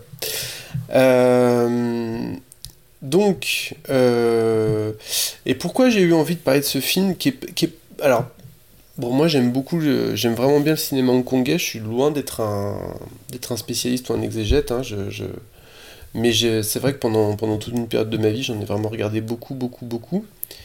Euh, alors je suis plus, euh, moi ce que je préfère dans les films de, de kung-fu, c'est plus les films. J'aime beau- j'aime beaucoup les, les films euh, type euh, La 30e chambre de Shaolin ou des, des, des- des films comme ça qui, sont, qui vont un peu se, qui vont entrer très dans, la dé- dans le, les, détails de la technique du kung-fu et tout ça. Et, euh, et après, il y a une autre, une autre école, enfin, il y a eu plein d'écoles hein, dans le cinéma hongkongais et dans le cinéma de kung-fu, mais il y a, ce genre de la kung-fu comédie. Là, Millionnaire Express, c'est à la fois un film de kung-fu un peu, un peu habituel et, et un peu un film de kung-fu comédie. Euh, et, euh, et avec euh, bah, toute la, la générosité qu'on retrouve habituellement dans les films de Sammo Hung et de, et de Jackie Chan, c'est-à-dire toute la générosité dans les, dans les bagarres et dans les cascades.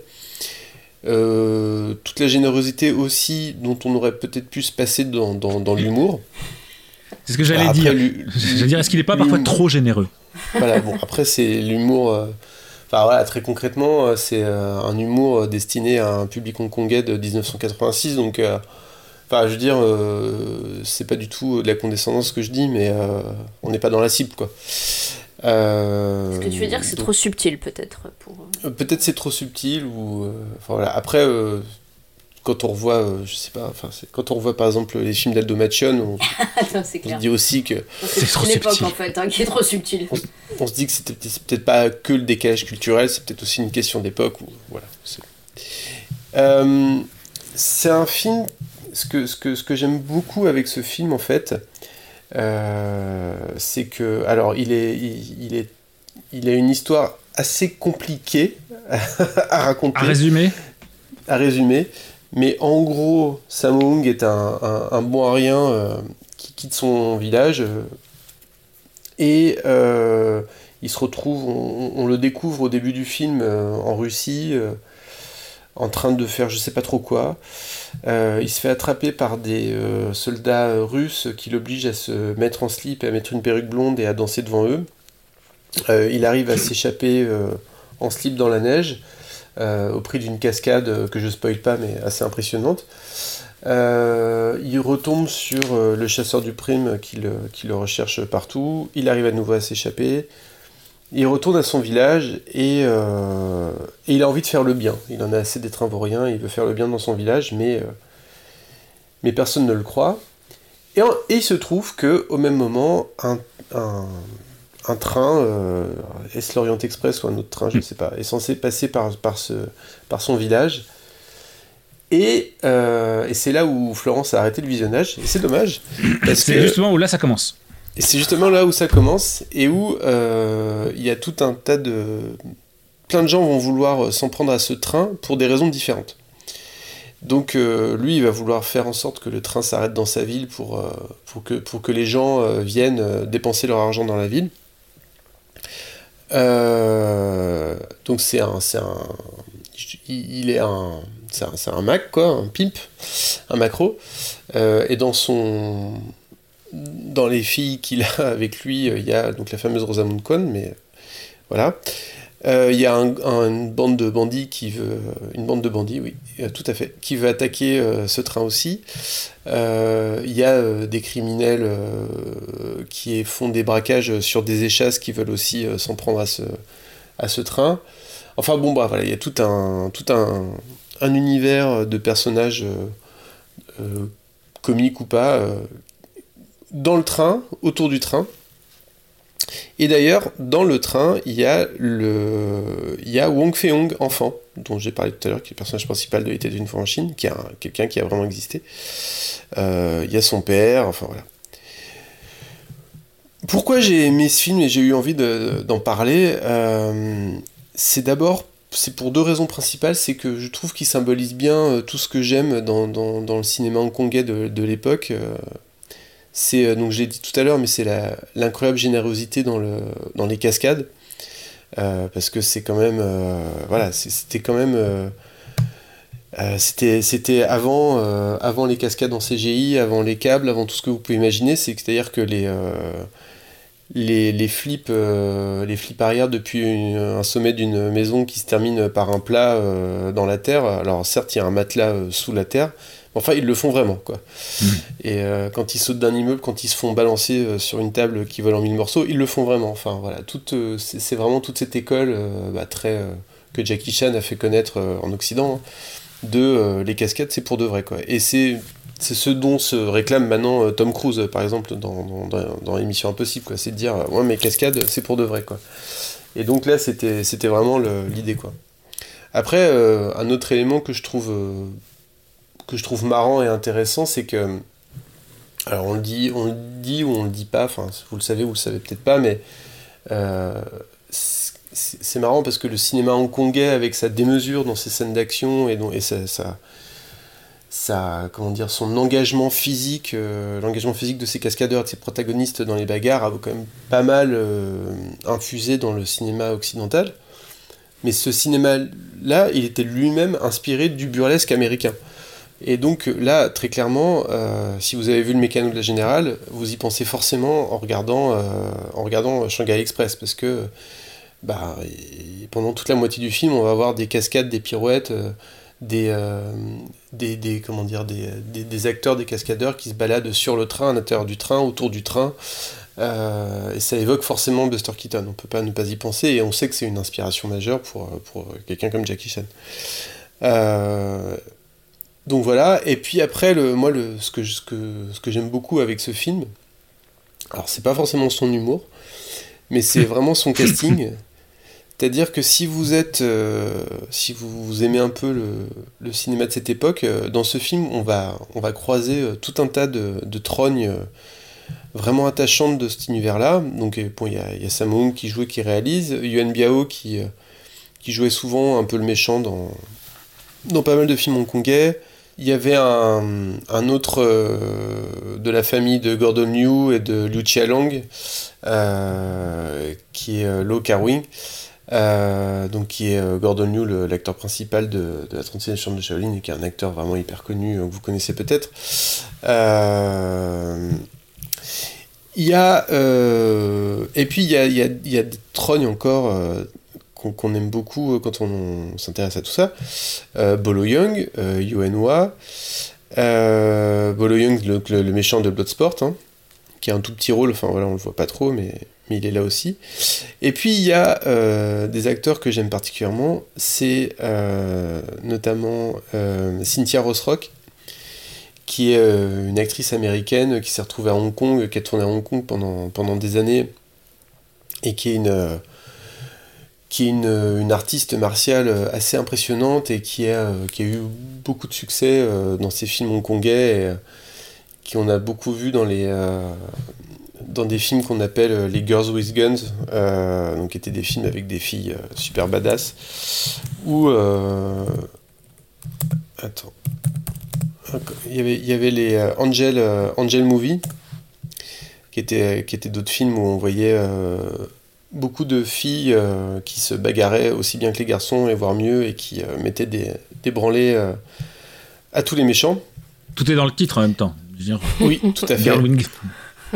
Et, et puis alors deux autres acteurs que, que un autre acteur que qui est, qui, qui est un peu mon un de mes chouchous dans le cinéma de cette époque-là, c'est c'est c'est Wang Zhongli. Donc Wang Zhongli en fait, euh, si vous aimez Nanarland, vous le connaissez.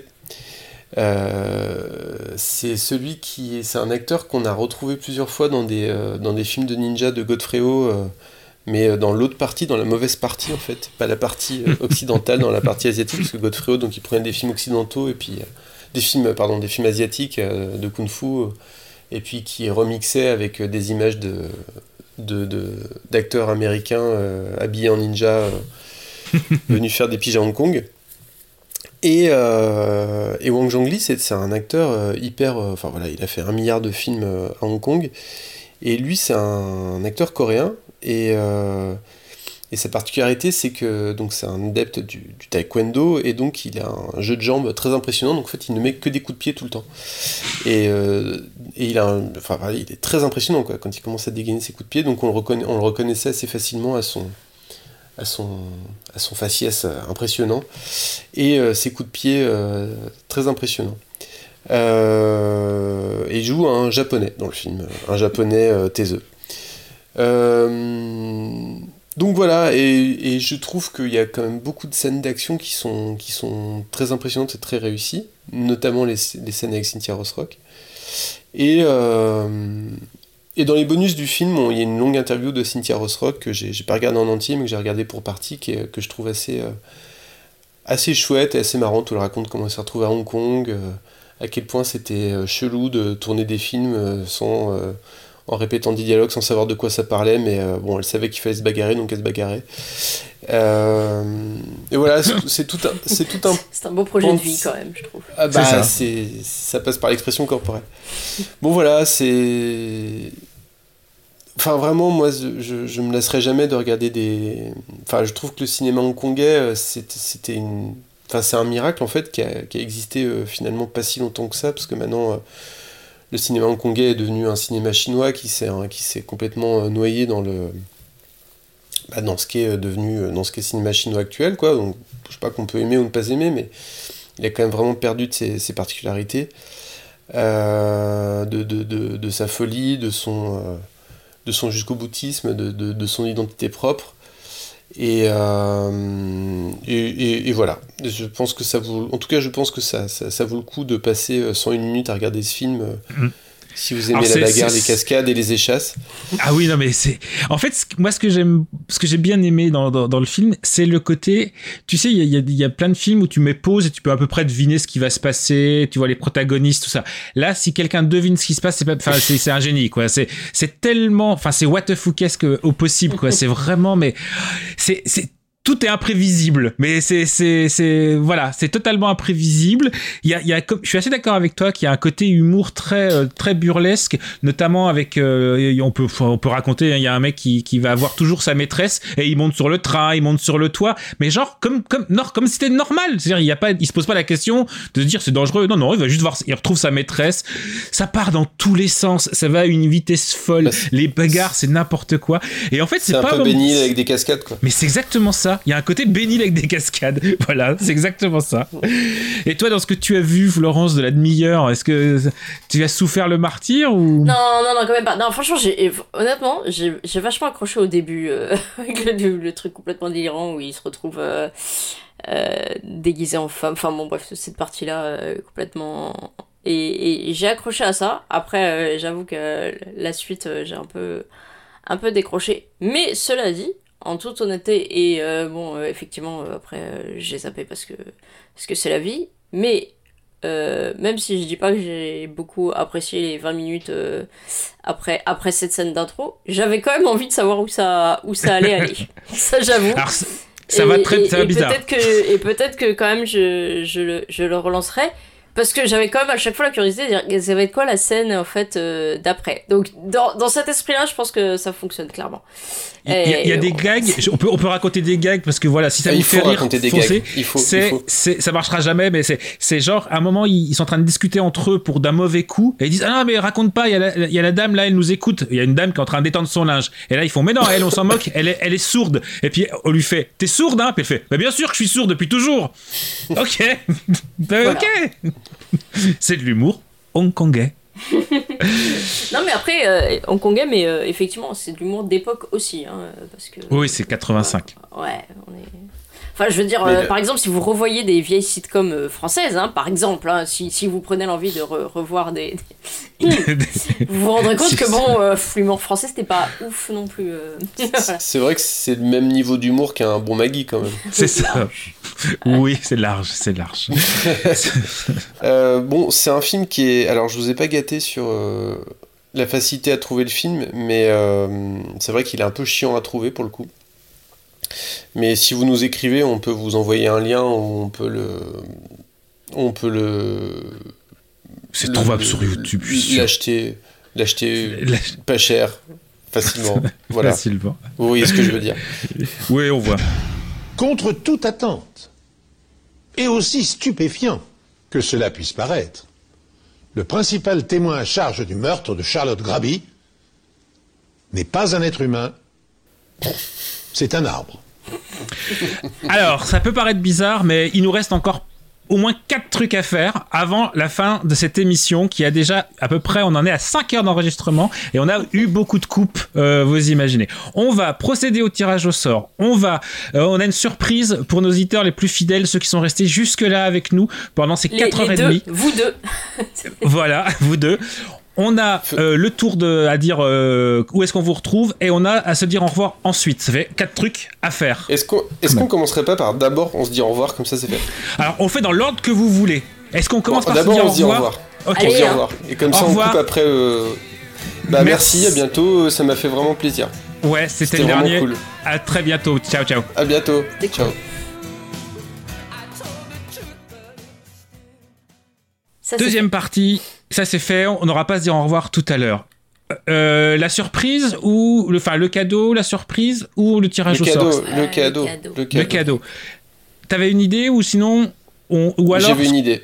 Vas-y, alors une idée. Je, je laisse Florence expliquer le, Le cadeau. le prix à gagner et moi j'explique comment il faudra faire pour le gagner. Alors, je dis, Alors, je dis attendez. carrément quel est le, quel est le prix, hein, comme ça, cash. Alors, on va dire, on va dire le cadeau. Vous- Alors déjà, vous le savez, si vous gagnez pas le cadeau, vous- vous le savez, le plus beau cadeau, c'est c'est nous en fait déjà. C'est nous le tout l'amour qu'on vous donne, c'est c'est cadeau. Et euh, Bark et Sophie, c'était cadeau. Et le prochain épisode, c'est pas un cadeau, c'est c'est plus qu'un cadeau, c'est une offrande. C'est vous n'êtes personne des prêts. Mais voilà, Un sacrifice, peut-être. C'est un- C'est peut-être un clair. sacrifice. Florence, le cadeau, exceptionnel. Euh, ben voilà, alors comme on, on sait que, que vous êtes euh, super, euh, super des auditeurs fidèles et, et que, et que vous aimez vraiment, vraiment nous, nous suivre assidûment, on s'est dit qu'on allait vous récompenser. Euh, à moindre coût quand même, hein, parce que bon, pas déconner.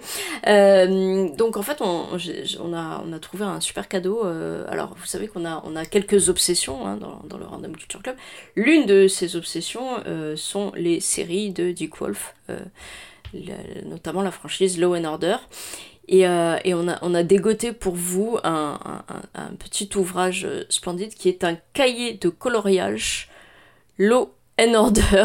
Euh, Voilà. C'est New York, euh, New York euh, SVU, Unité spéciale. euh, unité spéciale pour les victimes. Euh, voilà, donc un mirifique euh, cahier de coloriage. Il est tout neuf, hein, en plus, il a, il a pas encore été. euh, enfin, il est vraiment pour, pour vous. Hein, je veux dire, vous pourrez le, Voilà. le décorer à, à votre comme vous voulez.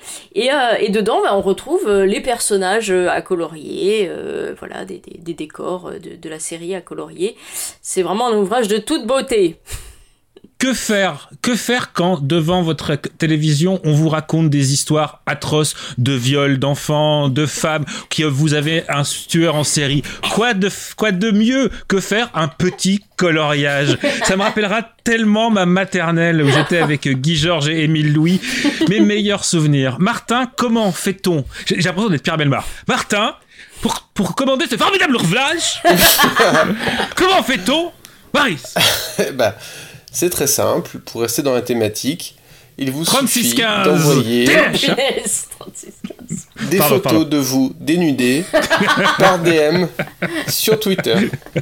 On va avoir des problèmes. Garçon, fille, euh, voilà, on prend, voilà, on sera ravis de recevoir vos nudes. À Martin uniquement. Hein, euh, par contre, mes DM sont bloqués. Je suis désolée de vous annoncer ça comme et le ça. plus- voilà, vous l'envoyez sur le compte du Random Culture Club et. Euh, non, euh, non, non. En fait, euh, c'est très simple. Euh, la, la première personne à, à nous parler sur Twitter de, de la page Wikipédia dont je vais vous parler dans un instant gagnera tout simplement euh, le cahier. Alors attendez, j'ai perdu la Mais page. c'est de la triche, il y a une prime, il y a une prime à, à l'écoute en fait.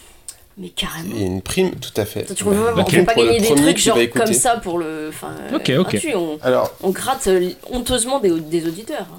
Le premier ou la première à poster, à, à poster sur Twitter en nous mentionnant euh, at random culture euh, la page suivante euh, gagne le cahier de coloriage et la page c'est Wikipédia 2. random page control et donc en fait c'est la page Wikipédia qui parle de la patrouille de la, la patrouille de la page euh, aléatoire de Aléatoire. Wikipédia qui est une euh, qui est une patrouille de commune de Wikipédia. Donc là, je vous le dis, en- je l'ai en anglais sous les yeux, hein, donc je traduis en même temps que je parle. Et donc en fait, c'est une patrouille de Wikipédia qui clique au hasard sur des articles de Wikipédia et qui les vérifie. Voilà. Et ça ressemble vachement à ma vie. Et voilà. Et donc on peut s'inscrire. euh, Attends, ça veut dire que eux, ils sont pas obligés de faire des chroniques culturelles en rapport avec la page Wikipédia qui tire?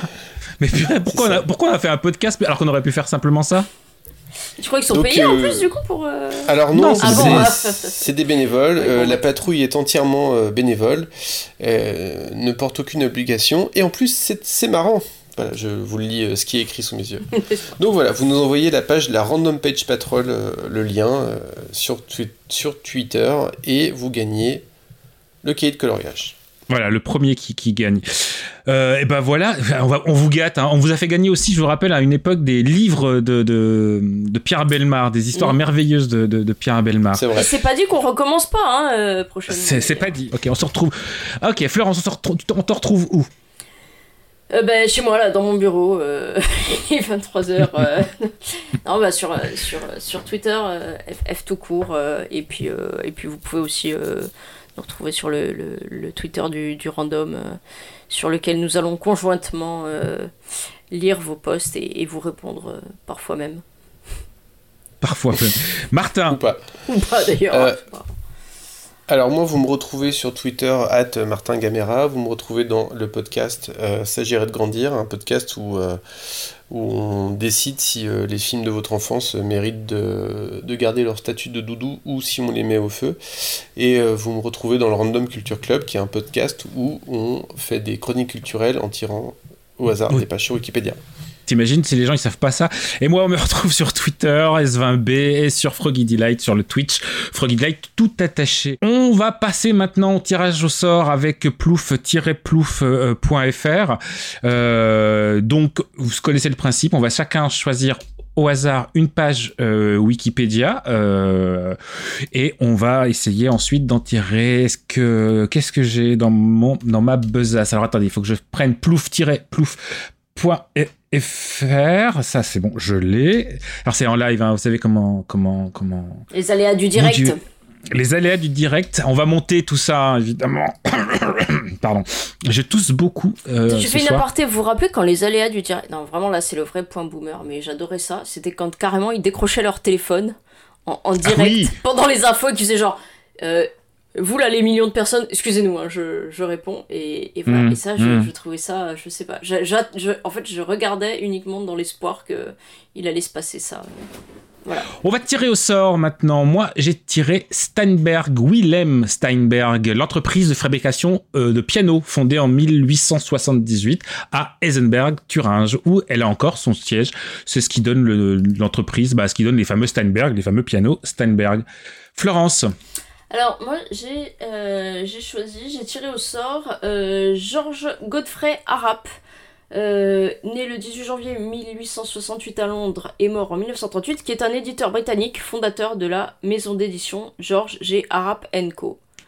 Ah, c'est les Dico, non? C'est pas ça? C'est pas le Haraps? Si, c'est ça. C'est le- l'inventeur du rap C'est l'inventeur du Harrap. Ouais. C'est fou. Purée Dis donc, non, vous c'est l'inventeur de la euh, purée, l'inventeur du, du non, c'est pas Oh, la mentier, ça. tristesse. c'est- pas Martin. Bernard Rapp qui a inventé la. Bon, bref. Euh, alors, moi, en fait, euh, j'ai du mal à me satisfaire, mais bon, allez, on a droit aux articles en anglais ou pas? Oui, Ouais, on passe. on a droit à tout. hein. Alors, mon article, c'est euh, Alvaro Coutinho Aguirre. Euh, Oh, ça sent le footballeur, ça. Eh ben non. euh, footballeur mexicain, un-. Non, non, c'était un agronome, euh, zoologue et naturaliste. Je sais pas ce que c'est. Naturaliste, ça veut dire quoi? Ça veut dire qu'il fait tout ça tout nu? C'est ça. Euh, Brésilien. Zoologue qui bosse nu, franchement, ça s'appelle pas Voilà. zoologue. hein. Bon, bref. Et il a créé la première réserve pour les animaux sauvages au Brésil. Ok, et ben c'est parti. Steinberg, Araps, Alvino, Cotino, plouf, plouf, plouf, plouf. Et c'est Steinberg qui a été tiré au sort. Euh, Oh là là. Voilà. Pour une fois que c'est- tiré au sort. Et ben voilà, de quoi on va vous parler euh, la prochaine fois.